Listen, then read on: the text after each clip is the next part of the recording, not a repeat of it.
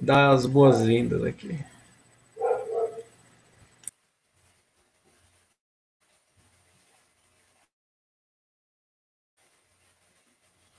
Boa noite, meus irmãos. Boa noite, minhas irmãs.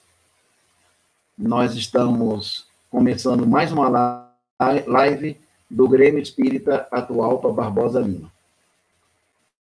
É, meu nome é Paulo de Tar.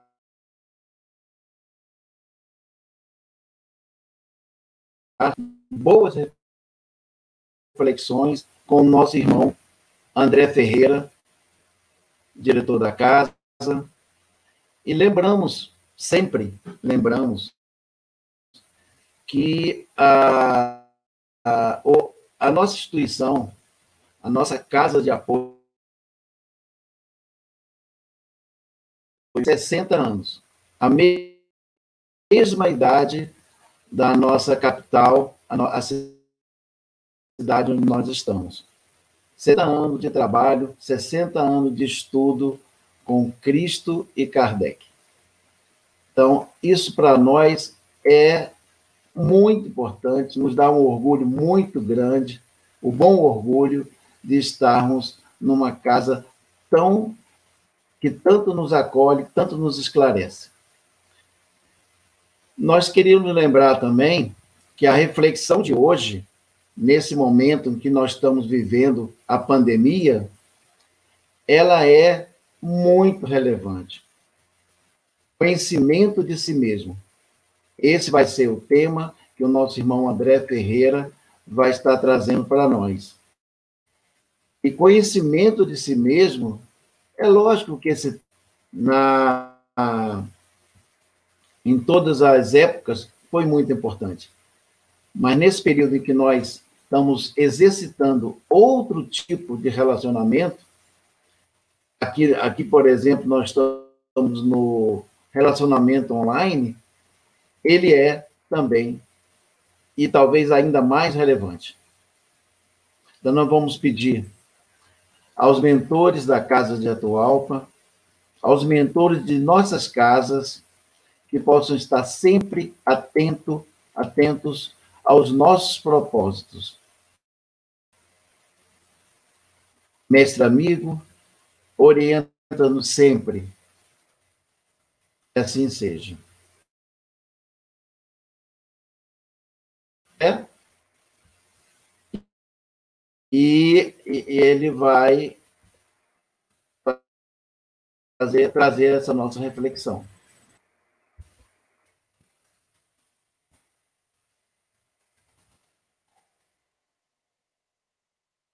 Eu já vou colocar aqui. Primeiro. Boa noite, André Paulo. chegando aí. Essa é a nossa nosso banner de hoje. Eu estava te escutando. de si mesmo. Estava te escutando André, aqui e estava cortando. Pode... Ah, tá. Então, eu, é, eu posso, às vezes, dar uma perguntada aí se está ok, porque, às vezes, a internet, ela corta um pouco, né? O que a gente está falando. Está tudo ok? Estão me ouvindo bem? Vamos está ok? Essa... Eu estou escutando você muito bem, André. Então, vamos começar. Paulo deve colocar os slides aí.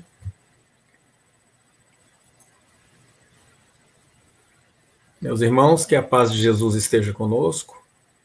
Nós começamos agora a apresentação, a palestra do Grêmio Espírita Atualpa, com o tema Conhecimento de Si Mesmo, que está baseado nas perguntas 919 e 919A de O Livro dos Espíritos.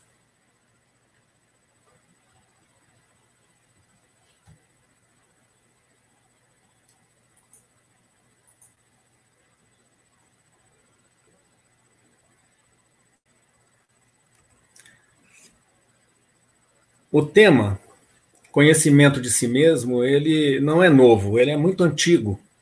Aliás, é dos mais antigos de toda a humanidade. Segundo Emmanuel, no livro Consolador, é, como nos tempos mais recuados das civilizações mortas, temos de reafirmar que a maior necessidade da criatura humana ainda é a do conhecimento de si mesma. Então não é, não é algo novo, não, não se trata só do momento em que estamos passando, isso transcende em muito este momento. É talvez a razão de estarmos aqui, na Terra, em transição, neste período de reencarnação. É de nos conhecermos um pouco mais, nós nos aperfeiçoarmos como espíritos imortais que somos.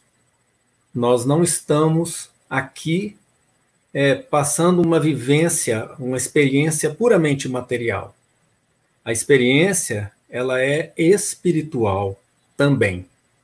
Nós somos espíritos reencarnados que estamos vivendo essa experiência no intuito de nos aperfeiçoarmos, de avançarmos na senda do progresso. Segundo Jung, o psicólogo, psiquiatra, quem olha para fora sonha, quem olha para dentro desperta. Então ele faz essa reflexão mostrando o que, que acontece quando nós olhamos para dentro de nós, quando nós buscamos nos conhecer realmente, visualizarmos o que tem dentro de nós, na nossa individualidade, na nossa essência. O conhece-te a ti mesmo também se destaca nos gregos, na Grécia Antiga, quando os sábios proclamaram: Homem, conhece-te a ti mesmo, como a base de toda a filosofia, de todo o conhecimento humano. Esse conhece-te a ti mesmo vem nos chamar, fazer uma chamada para a evolução do ser aqui na Terra. Qual é a razão de estarmos aqui? Por que caminhamos sobre este planeta? Qual é o motivo das dores, dos sofrimentos e também das alegrias, dos prazeres? O conhece-te a ti mesmo é o portal de entrada para este conhecimento maior da humanidade e de tudo que nos cerca. Jesus também traz a sua contribuição, quando ele nos diz que o reino dos céus está dentro de vós. Então ele ali ele chama a busca interior para o nosso crescimento. Deve ser, portanto, o objetivo de cada criatura buscar o reino dos céus que está dentro de si. Se ele diz que está dentro de nós, é porque nós já carregamos este bem aqui dentro. Vamos falar um pouquinho mais sobre isto o consciente e o inconsciente, dentro das teorias psicológicas, nos, é, vem nos dizer que o consciente, a parte que nós dominamos e conhecemos de nosso ser, é, de nossa psique, ela é muito pequena. Estima-se aí em 5%, e os 95% de tudo está no subconsciente, de forma inconsciente, nós não temos acesso direto. O acesso é indireto. E isso também nos traz o ensinamento que algo é, muito maior está por trás da nossa, do nosso inconsciente, da nossa realidade que nós não temos acesso diretamente. Este conhecimento nos é trazido por Jorge Andréa. Jorge Andréa, também estudioso do Espiritismo e da área psicológica, é, traz uma contribuição excelente no livro Forças Sexuais da Alma e no livro Nos Alicerces do Inconsciente. Ele nos apresenta uma representação da psique humana, onde você tem, num primeiro campo, um campo é, é, é, mais externo a este campo vermelho está o nosso corpo físico, Num segundo campo, nós temos o inconsciente atual, quer dizer, todo o inconsciente que acumula as experiências é, não, não processadas ou registradas conscientemente é, das nossas experiências desde a infância, desde o nascimento, desde a vida intrauterina. E ele também continua nos é, esclarecendo que nós temos o inconsciente passado, quer dizer, o inconsciente que contém todo o conjunto de experiências transatas, experiências de vidas passadas, que se perdem nos séculos, nos milênios, em nossas encarnações. E com isso, nós trazemos um, uma bagagem imensa de emoções, de sentimentos, uma bagagem imensa de vivências, conhecimentos, que habilidades e atitudes é, condensadas em formas de energia do inconsciente passado. E que nós acessamos, vez ou outra, de acordo com a necessidade ou a possibilidade, é, através dos sonhos, através da intuição, através dos nossos sentimentos mais profundos, dos nossos desejos, nós acessamos estes registros do inconsciente passado e do inconsciente atual que se manifesta na vida física. Ele também nos fala do inconsciente puro, esta bolinha menor no centro do círculo, do gráfico. E ele nos coloca que esse inconsciente puro representa o conjunto máximo de virtudes ou de experiências que se purificaram, que se é, elevaram a tal ponto a se tornarem virtudes que não se perdem mais, não passam por processamentos, elas já estão ali como a, a, o núcleo principal da nossa consciência, a nos avisar daquilo que devemos fazer e seguir. Nós é, encontramos aí é, as nossas virtudes mais verdadeiras, mais puras, as que já estão definidas em nosso ser, caracterizando o nosso grau evolutivo. Então, é, esses, essa representação de Jorge Andréia vem nos mostrar o quanto que nós temos de inconsciente. É muita coisa que está no inconsciente. E uma casquinha do lado de fora, que é o corpo físico. Jung também traz uma reflexão nos dizendo que até, no, até nos tornarmos conscientes, o inconsciente e vai dirigir a nossa vida. E nós vamos chamar isso de destino. Será apenas isso. Muitos acham que é o destino, a forma de comportamento, o temperamento, a forma de ser, e se entrega a isto.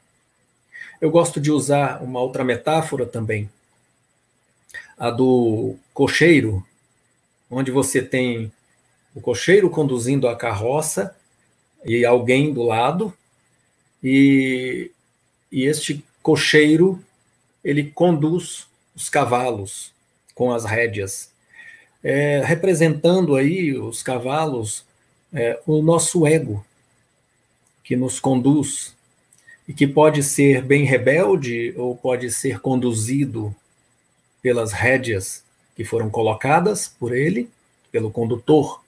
E o condutor pode medir pela posição das mãos, pela força do corpo e condicionar a condução dos cavalos e, portanto, conduzir a carroça.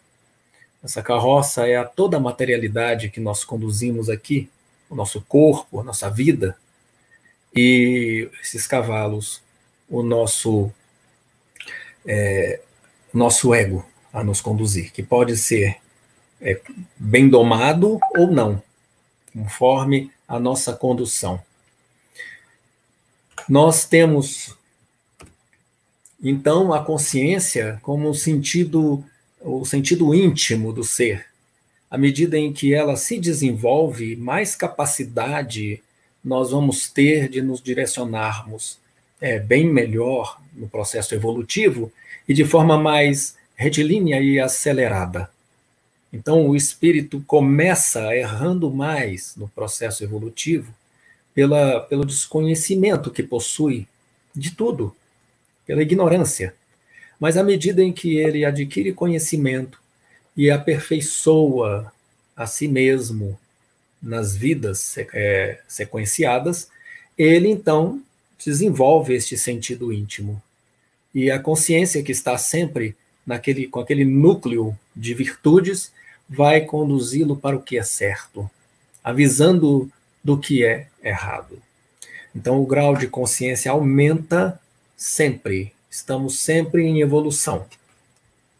Nós passamos aqui no planeta por dificuldades, por dores, e buscamos sempre a solução de alguma forma daquilo, fugir da dor, fugir do sofrimento, mas tudo tem uma razão de ser e traz um seu porquê nas nossas vidas. Devemos buscar a, a compreensão disto, porque toda a vida é uma mensagem para o espírito, é um recado para ele do que ele precisa melhorar, do que precisa avançar, se transformar, porque o objetivo maior da vida é este. Jesus utilizou de várias parábolas, várias mensagens para representar esta relação quando ele nos fala do reino de Deus. O reino de Deus é como? E ele então usa isso em várias parábolas, representando o reino de Deus. A simbologia da troca, a simbologia do mecanismo das relações interpessoais, a simbologia é, da, do comportamento em relação ao Pai maior, em relação à vida, em relação a este reino maior que nos aguarda e do qual nós, nós fazemos parte. Então, é, quando ele nos fala do filho pródigo, por exemplo, ele fala que ele foi ao mundo e foi gastar tudo o que tinha, e ao retornar, o pai o recebe de braços abertos, o filho equivocado, cheio de erros e perdas. E quem somos, é, que, porque não podemos considerar que somos nós, este filho pródigo, quando retornamos da reencarnação, após muitos erros e acertos, e temerosos do que pode acontecer quando chegarmos do outro lado, é, devido às nossas dívidas, os nossos erros passados, e o Pai nos recebe de braços abertos, braços misericordiosos, a nos dizer que sempre estamos no caminho, abrindo uma festa para nós, para nos receber. Então, Jesus, é, sem alongarmos nos exemplos, são muitos. A parábola dos talentos, por exemplo, né, representa muito bem esta questão do desenvolvimento e do valor do trabalho aqui na Terra. A conquista desse reino se dá então de várias maneiras, e Jesus a representa de várias formas. Não sendo objeto deste momento, nós vamos trazer, avançar e trazer a contribuição de Leon Denis, onde ele nos, é, aliás, de Victor Hugo, tá? no livro Problema do Ser, do Destino e da Dor, citando Victor Hugo, é dentro de nós que devemos olhar o exterior, inclinando-nos sobre este poço, o nosso espírito, avistamos a uma distância de abismo, em estreito círculo, o mundo imenso. Então ele já muito sábio nos alerta sobre o conhecimento maior que está dentro de nós, não o conhecimento material dos estudos das ciências da matemática, mas da ciência do espírito, da vida maior, dos valores superiores, dos valores morais, aquilo que constrói a vida além desta vida.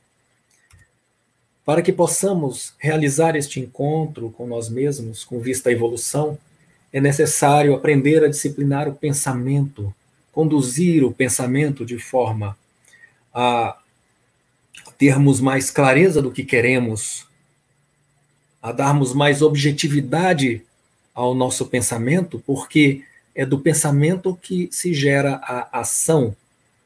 Então, se a ação advém do pensamento, corrigindo o pensamento, a ação naturalmente estará se corrigindo. Ela antecede, mas ela também antecipa a ação. Quando você pensa, planeja, você começa a agir. Então, corrige a partir do pensamento. A disciplina do pensamento não é, é não é fácil quando a gente está tomado pela ansiedade que é o pensamento no futuro, né, gerado no futuro, e a expectativa do que virá, ou a angústia, que é o sofrimento causado pelo passado e que está presente, onde Santo Agostinho nos coloca, nos colocou de forma sábia que a, a ansiedade caracteriza né, o futuro presente. Né? É, o, é o tempo do futuro presente. Eu vivo, não vivo aqui, agora. Eu vivo o amanhã. E viver o amanhã traz grandes prejuízos para o ser. Porque ele precisa viver o agora. Ele precisa enfrentar-se, enfrentar a si e, e relacionar-se com o mundo, construir o mundo. Então, é, é importante analisarmos também o passado presente, que seria a angústia trazida pelo passado, em sofrimento, quando nós nos deslocamos e vivemos não o momento atual, mas vivemos o passado, que devia ter passado, mas a gente não deixa aí, segura ele, se agarra a ele e permanece aqui. Isso é um problema muito sério também. Então, mas muitas linhas de orientação da sociedade é, é, voltadas para o autoconhecimento e para a melhoria do ser estão trabalhando com a psicologia também é, exatamente o foco na ação presente, o viver o agora. E esse viver agora com sabedoria, com amor, com consciência, porque é ela né? É, é, é essa, esse momento do agora é que vai gerar o futuro e vai curar o passado. A introspecção, portanto, é um pré-requisito muito desejável para que a gente possa alcançar a paz do pensamento. O pensamento limpo, sem a tagarelice, sem o ruído do cotidiano, sem todas as imagens acumuladas durante o dia, e nós podermos, através de uma atitude reflexiva, nos voltarmos para dentro e considerarmos a nossa vida, considerarmos o nosso ser. O que temos feito, o que tem sido realizado no dia de hoje, o que foi realizado. Então, a reflexão é de Santo Agostinho. Ele nos recomenda, na pergunta 919A, que deveríamos fazer como ele fazia aqui na Terra. É, no fim de cada dia, interrogava a consciência e passava em revista o que havia feito e se perguntava a si mesmo se não tinha faltado ao cumprimento de algum dever, se ninguém teria tido motivo para se queixar dele. E assim ele entrou num processo de autoconhecimento. Ele iniciou esse processo. Lembro aqui também de Benjamin Franklin, que tinha um caderno onde ele anotava os próprios defeitos, ele anotava aquilo que ele identificava como falha de comportamento, falha moral ou algum incômodo na vida. E a partir dali, com aquelas anotações, ele traçava um plano consciente de mudança. Olha que lindo, que sabedoria prática, uma sabedoria prática. Hoje parece que os coaches, os coaches fazem isso. Eles buscam a orientação e, e orientam os seus coaches né, a serem é, práticos, estabelecerem metas, cumprirem essas metas, se realizarem na vida, concentrarem-se no presente. São regras básicas para este momento. A busca é essencial, portanto, é o nosso desafio. Nós temos dentro de nós o reino de Deus. Vamos ler isso como a nossa essência. Por Jorge Andréia, nós temos o inconsciente passado.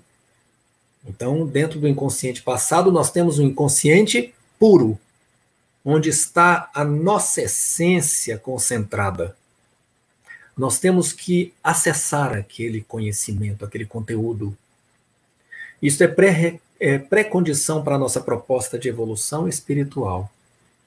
É um renascer em vida, é um reposicionar-se em vida, é olhar para si e analisar com, em profundidade. O encontro com o nosso verdadeiro self, né, com a nossa realidade interior, a nossa essência, tem uma relação direta com a reforma íntima proposta pela doutrina espírita, onde nós vamos passando por processos de depuração, de observação e de mudança, corrigindo os defeitos, as falhas que identificamos em nós mesmos ao longo dos, dos anos em nossas vidas, buscando a harmonia do ser, e alcançando um estado de felicidade possível aqui na Terra. Porque a felicidade não é deste mundo, ela é do nosso mundo interior. Ela está dentro de nós. Então nós podemos, apesar da situação em que o mundo se encontra, do, do caos em algumas áreas, dos sofrimentos e das dores que enfrentamos na vida, característica, diga-se de passagem, da matéria, porque se estamos na matéria, estamos fadados a sofrer dores. Porque a própria velhice, ela nos traz dores naturais, que é o envelhecimento do corpo material. Então, enfrentaremos dificuldades. As perdas também são característica deste planeta. É um planeta de provas e expiações, em trânsito para um planeta de regeneração, mas ele ainda traz dentro da sua necessidade, das suas características, é, os elementos da dor e do sofrimento como corretivos dos seres que aqui habitam. Então, nós ainda precisamos passar pela dor e compreendê-la para encontrar o sentido da vida, o sentido da realidade. Nós estamos no campo de uma dualidade onde o dia, a noite, o bom e o mal, eles ainda é, estão presentes na nossa, na nossa linha de raciocínio, no nosso pensamento. Mas na medida em que o ser avança nesta compreensão íntima, ele observa que mesmo a dualidade ela traz lição que é uma só. Quer dizer,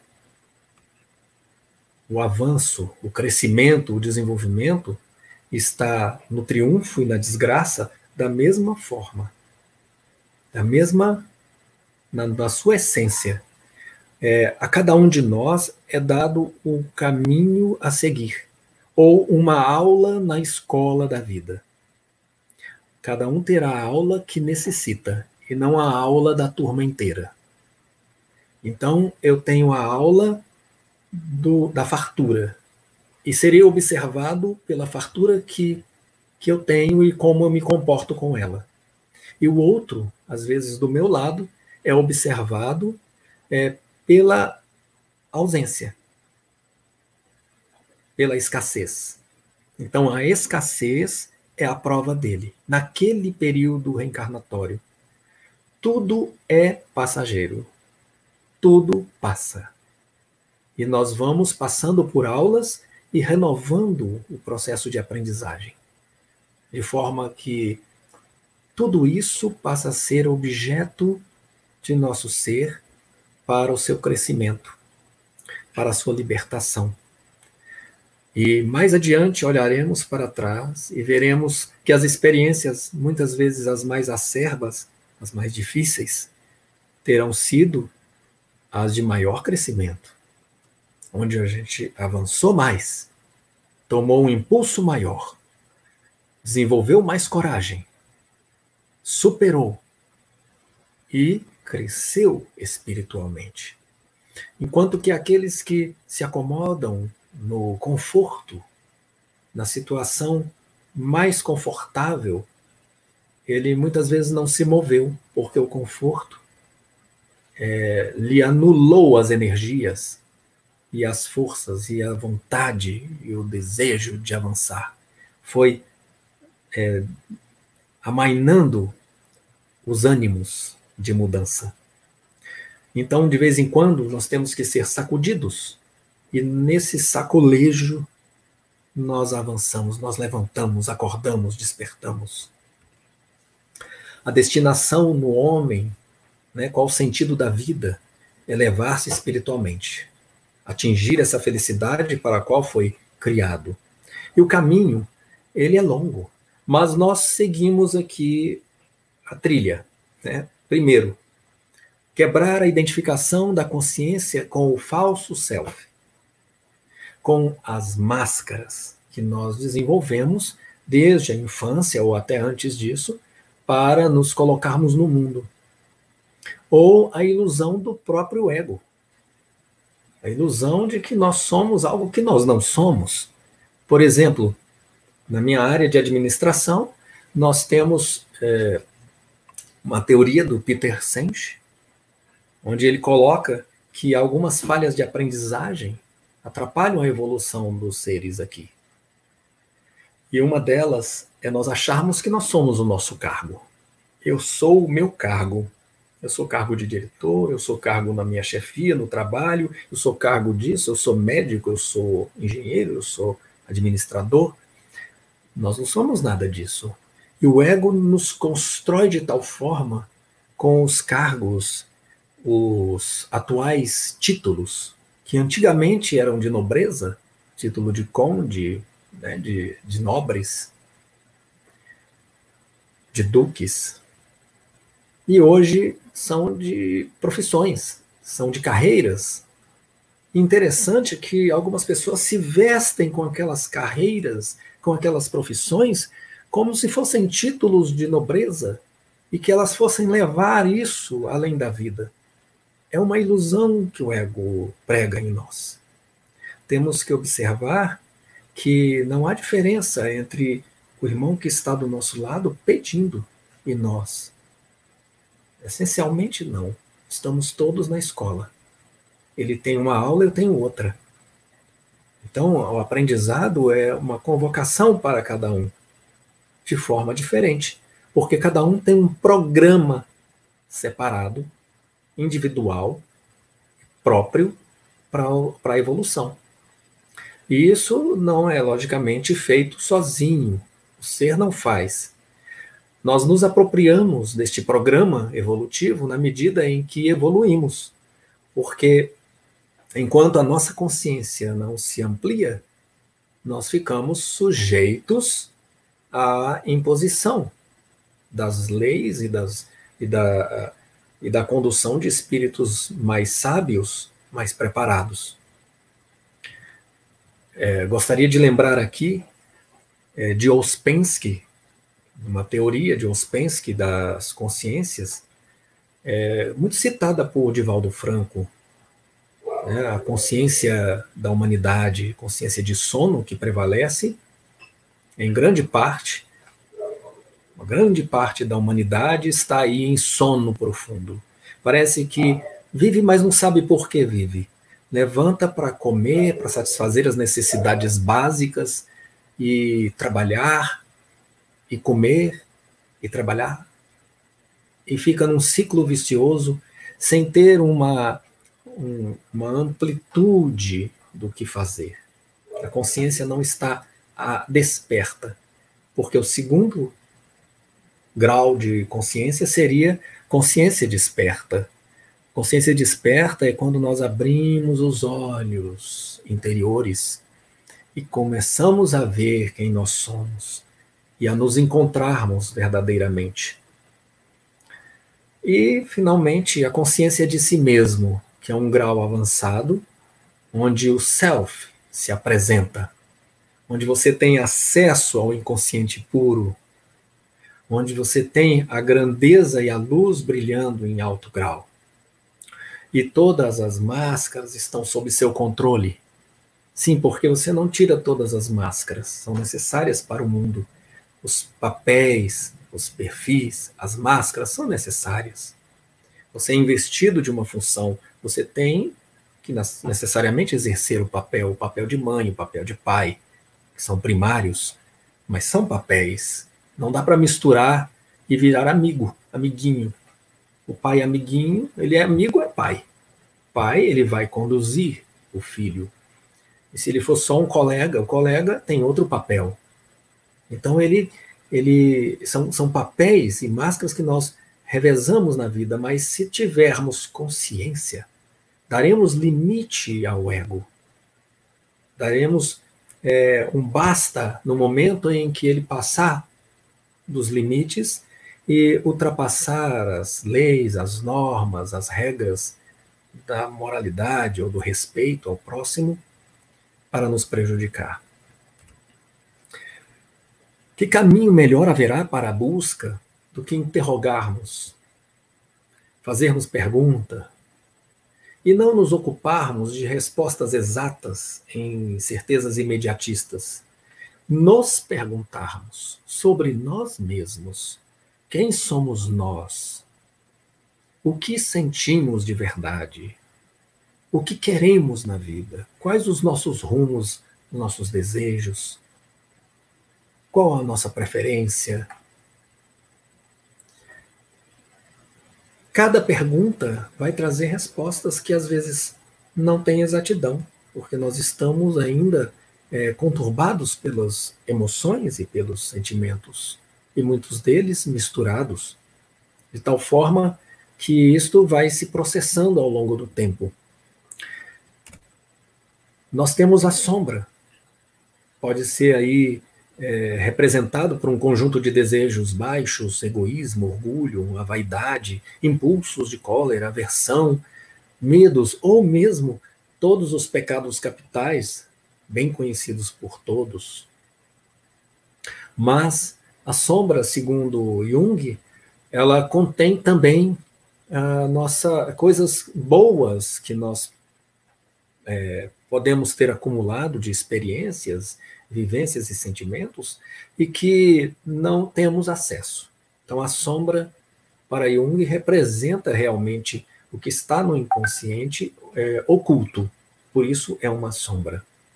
Mas é, o vulgo, né, o uso comum, tem dado à sombra o desenho, a forma de é, de coisas mais negativas, talvez pela palavra sombra. Mas a representação é mais ampla. Vamos usar aqui aquilo que é negado e aquilo que é oculto.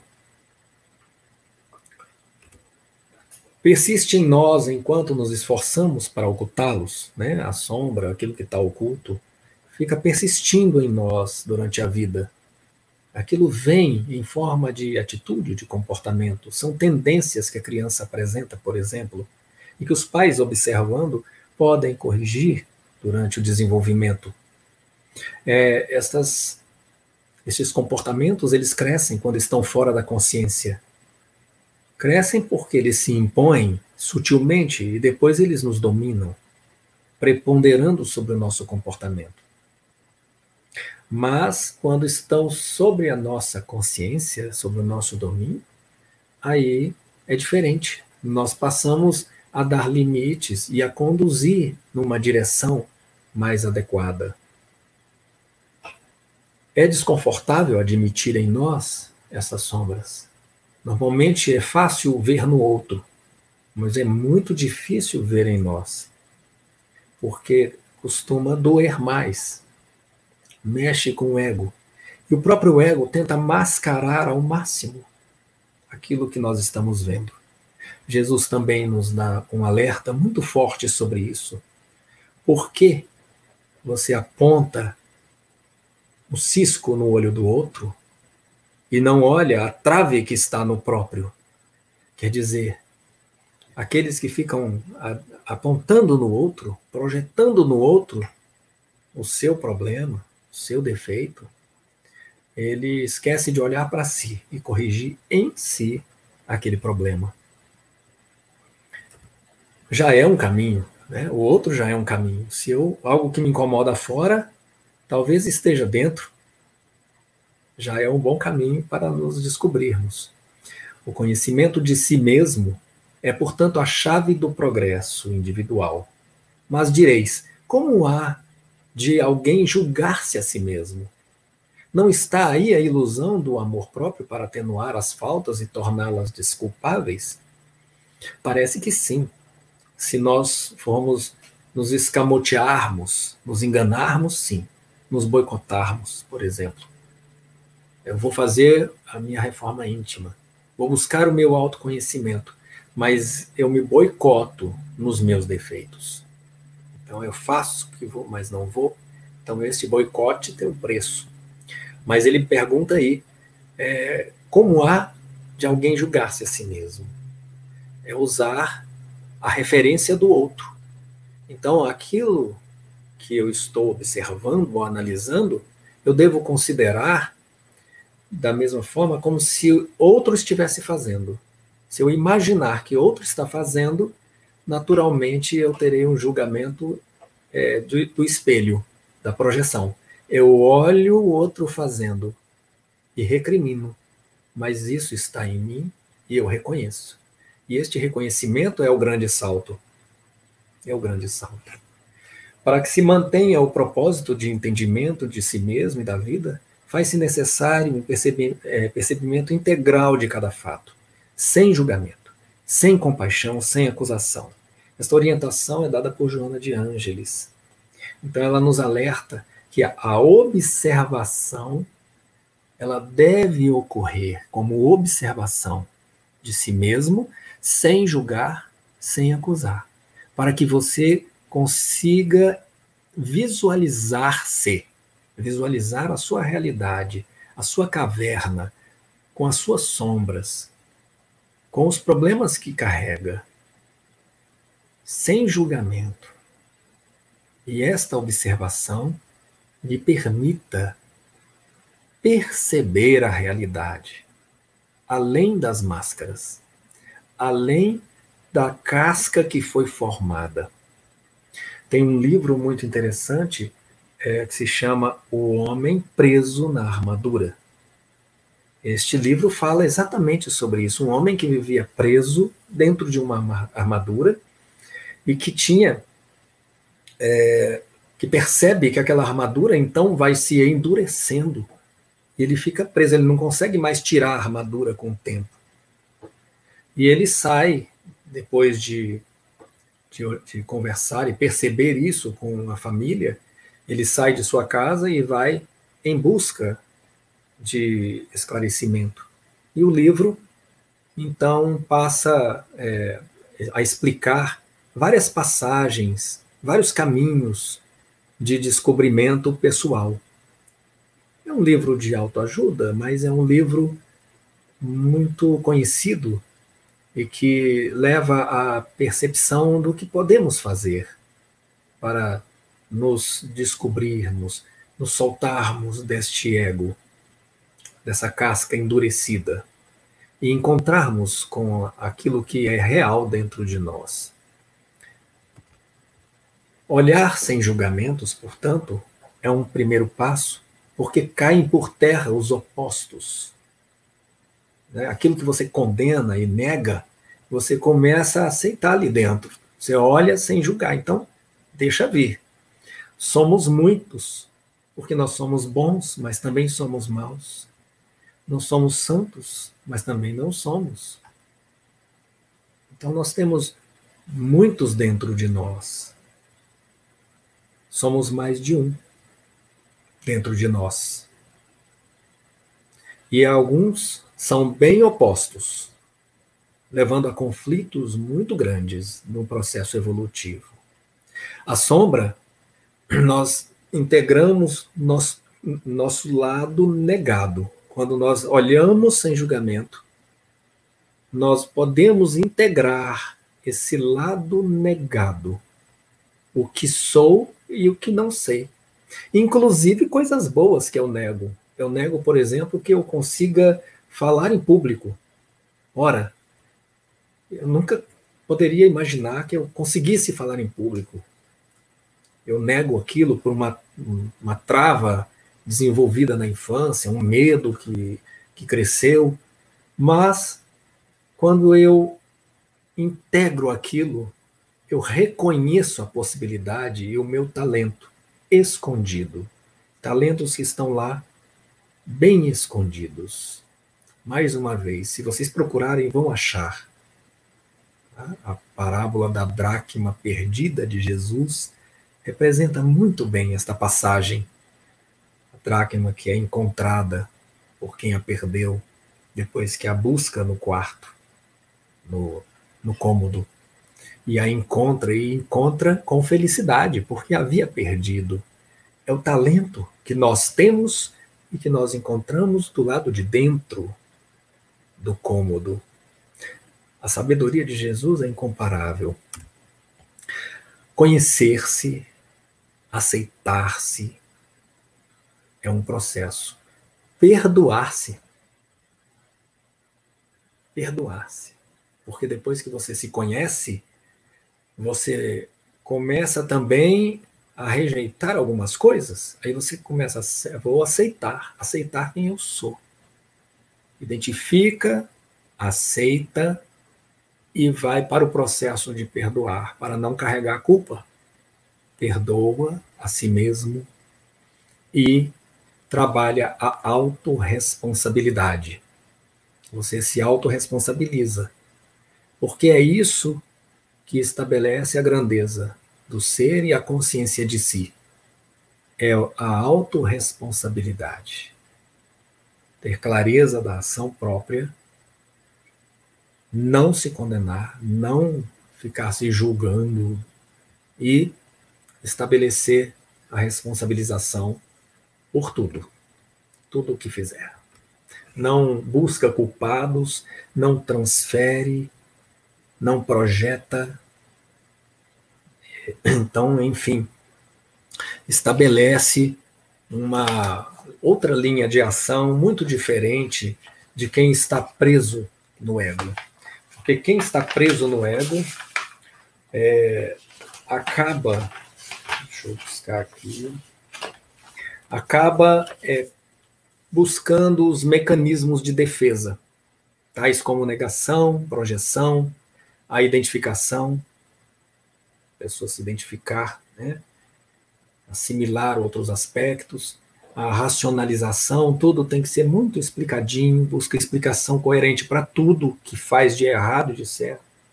A regressão, voltar a estados anteriores que já foram superados, né, de nervosismo, roer unha, por exemplo, é um processo regressivo.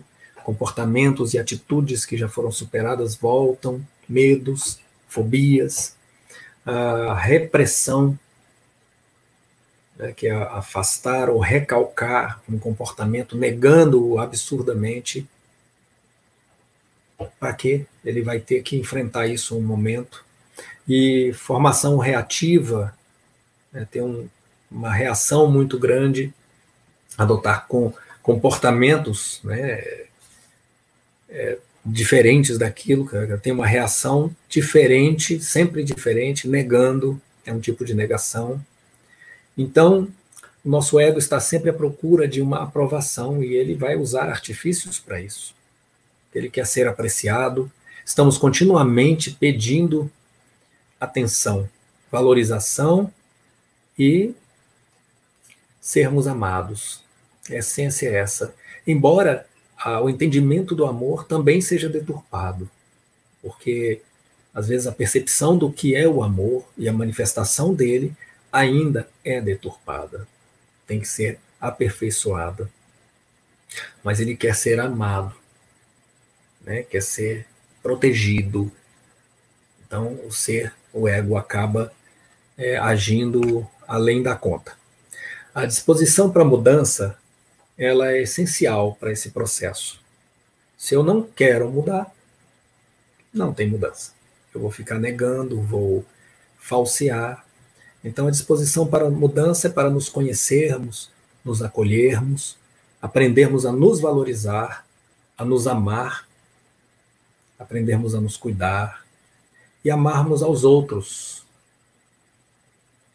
Amarmos a Deus, enfim, cumprir o mandamento maior. Nesse slide, que eu peguei emprestado do nosso amigo Luiz Ru, ele apresenta em, em seus estudos. Ali, de um lado, você tem os defeitos, né? o orgulho, a vingança, a maldade, a injustiça, o egoísmo, o vício, a violência, a rebeldia, o temor e a tristeza, e a transição, a busca das virtudes, que é o objetivo desta, deste autoconhecimento. O objetivo maior, portanto, não é nos autoconhecermos simplesmente para aceitarmos como somos. Aceitar é uma etapa. Abraçar a sombra é necessário. Se eu negá-la, ela se fortalece. Então eu aceito que eu sou assim. Eu sou orgulhoso. Então eu tenho que trabalhar a humildade. Eu sou vingativo. Eu tenho que exercitar o perdão. Eu ainda tenho maldade e eu busco fazer o bem. Exercito o bem a cada dia. Se estou na injustiça, eu busco a justiça, as bem-aventuranças. O egoísmo, a caridade. O vício, a pureza. A violência, a paz. A rebeldia, a resignação. Se eu temo, fortaleço a fé. E se estou triste, busco alegria. Enfim, parece que Francisco de Assis, no seu cântico, ele estabelece um caminho seguro para o nosso crescimento. O lar, enfim, é a nossa escola de almas, o templo onde a sabedoria divina nos habilita, pouco a pouco, ao grande entendimento da humanidade. Nós podemos considerar a escola, o hospital, o campo de aprendizado. O lar, então, é uma grande oportunidade que devemos abraçar, que é recomendável a todos. Ah, mas eu não tenho ninguém. Então, procure um cachorro, procure alguém, se una a outras pessoas, para não ficar só. Porque o tempo das clausuras já passou, a Idade Média já se foi. É momento de se estabelecer união com pessoas, caminhar junto, para crescermos com mais agilidade, com mais rapidez no processo evolutivo. Se nós somos luz, então o que diz o Cristo a respeito disso? Que brilhe a vossa luz, que busquemos dentro de nós toda a luz que nós precisamos para brilhar. Desejamos a cada um dos que nos assistem, os votos de, de uma bem-aventurança no seu autoconhecimento, de um exercício profundo de olhar para si com amor, com caridade, porque somos seres que reencarnamos há muito tempo. Somos velhos, velhos espíritos, e que precisamos agora aproveitar a oportunidade para as mudanças essenciais. Para quem sabe, no futuro, nós termos um estado de paz plena e contínua em nosso planeta e em nosso interior. Que nosso Senhor Jesus Cristo abençoe a todos, ilumine os lares que nos assistem na noite de hoje. Nós temos ainda poucos minutos Podemos abrir para alguma pergunta, se quiserem. Paulo?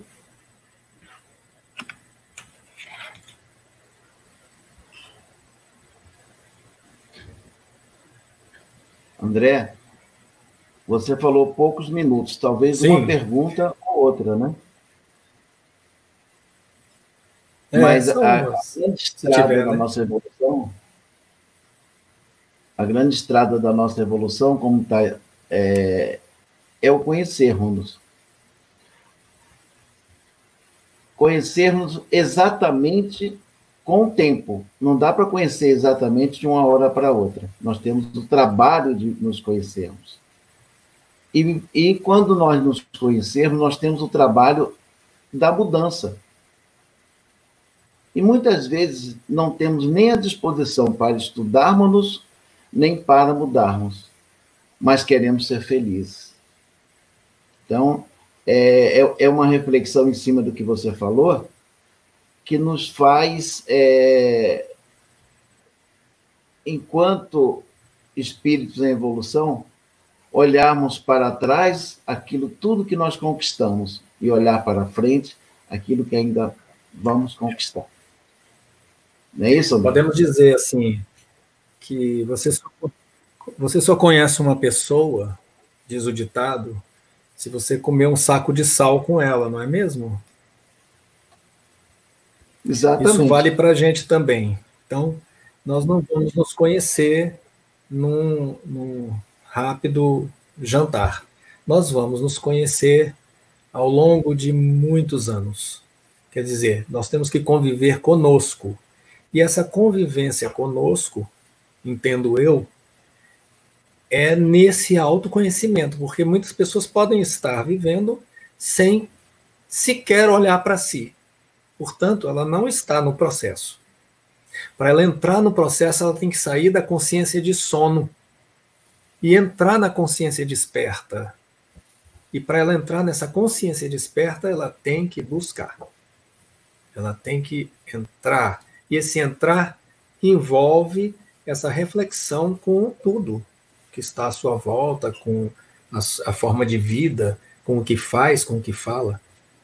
Na meditação, tem uma, um processo que é interessante. Ao meditar, você se coloca com a mente livre e deixa vir tudo, todas as imagens as coisas interiores vão passando até que não passa mais nada, não aparece imagem nenhuma. É quando você está realmente com a mente em off, né? Tá limpa. E aí pode ter acesso aos insights. Quer dizer, aquilo que está mais profundo no ser. E quando nós estamos em contato com o outro, que logicamente não estamos é, interiorizados, se nós nos colocarmos como uma terceira pessoa olhando os dois conversando, eu vou me perguntar a mim mesmo, olhando para mim, por que eu estou tendo aquela conversa? Por que eu tenho aquela atitude? Por que, que eu respondi daquele jeito? Então, é como se eu me observasse. Então, essa estratégia, ela permite que você reflita sobre como está indo, né? o que você está fazendo. Então, o autoconhecimento ele se dá pela consciência da ação, do agora. Então, se eu não sei, se eu não estou aqui agora, eu não tenho consciência, então não estou presente. Eu vou fazendo, vou vivendo. O que ele nos convoca é exatamente a estarmos presentes, a olharmos o momento e analisarmos, anotando inclusive no final do dia, o que foi que aconteceu? Como é que eu me encontrei com o vizinho e falei aquilo? Por que, que eu reclamei? Por que, que ele reclamou? O que, que eu posso fazer para corrigir? Então ele vai corrigindo dia a dia, é no miudinho. Eu falei do Benjamin Franklin, mas é verdade, a história dele, de que ele anotava os problemas, então se ele tinha uma desavença com o vizinho, ele anotava ele ia lá fazer a construção da relação, a tal ponto que viravam amigos. Aí ele botava lá, riscou, cumpriu. Aí ele ia para outro problema, outra situação. Então ele vai corrigindo. É um plano de ação contínuo, não termina nunca. A vida toda. Quando ele se percebe, André, ele se iluminou. André, nós até já passamos um minutinho aqui, mas é, eu gostaria primeiro de colocar para todos o nosso nosso amigo que vem nas que vem trazer para nós no domingo em defesa da vida vícios no encarne e no desencarne. Então, é, nosso, nosso irmão Henrique de França, Henrique França, e, e ele vai conversar conosco sobre vícios. Olha, olha que temas, o seu tema de hoje, o tema do, do Henrique no domingo. E nós também queremos, é, da mesma forma que a Cláudia fez na segunda, é, é mostrar que nós estamos, estamos ativos. É lógico. Ó, olha, a nossa, olha, olha a nossa campanha da Cestas do Coração. Hoje, graças a Deus, lá no, no nosso depósito no Atualpa, chegaram muitas cestas de diversos grupos e nós vamos poder ir alimentando aquelas famílias que já conhecemos e outras alimentando nesse momento gravíssimo da economia para muita, muitas pessoas que pararam, não têm mais o seu emprego, mas que precisam continuar vivendo, precisam continuar comendo, precisam pagar suas contas. Então, nós vamos aliviando outros, outros grupos é, aqui em Brasília, em outras cidades também, também estão fazendo a mesma coisa. E nós vamos exercitando a solidariedade é, nesse, nesse momento de pandemia. E, e, o, outro, e o que eu estava colocando abaixo, abaixo não, antes, era vícios no encarne e desencarne, com nosso irmão Henrique França. No, é domingo, não é à noite, é nove horas Gostaria da manhã. De... Paulo. Oi. Paulo, vale dizer que o Henrique França, ele também é fundador da ONG Salve a Si, que trata de dependentes químicos aqui em Brasília. Então ele tem um domínio é, muito grande do tema. É um tema de domínio dele. Ok. Bem, é, falamos da próxima live, falamos da nossa Sexta do Coração, e nós vamos agradecer o André pela reflexão que trouxe. A reflexão do conhecimento de si mesmo é sempre bom ouvir de novo, sempre sobre uma ótica, sobre outra ótica. E com isso a gente vai acordando, né? Então vamos agradecer a Deus, agradecer aos amigos espirituais, os amigos da Casa de Atualpa, o nosso anjo guardião que está sempre ali do nosso lado a nos intuir a nos inspirar a fazer o melhor dentro da ótica do Cristo, como mensageiros do Cristo, como trabalhadores do Cristo. Muito obrigado. Que assim seja. Então, terminamos a nossa live de hoje.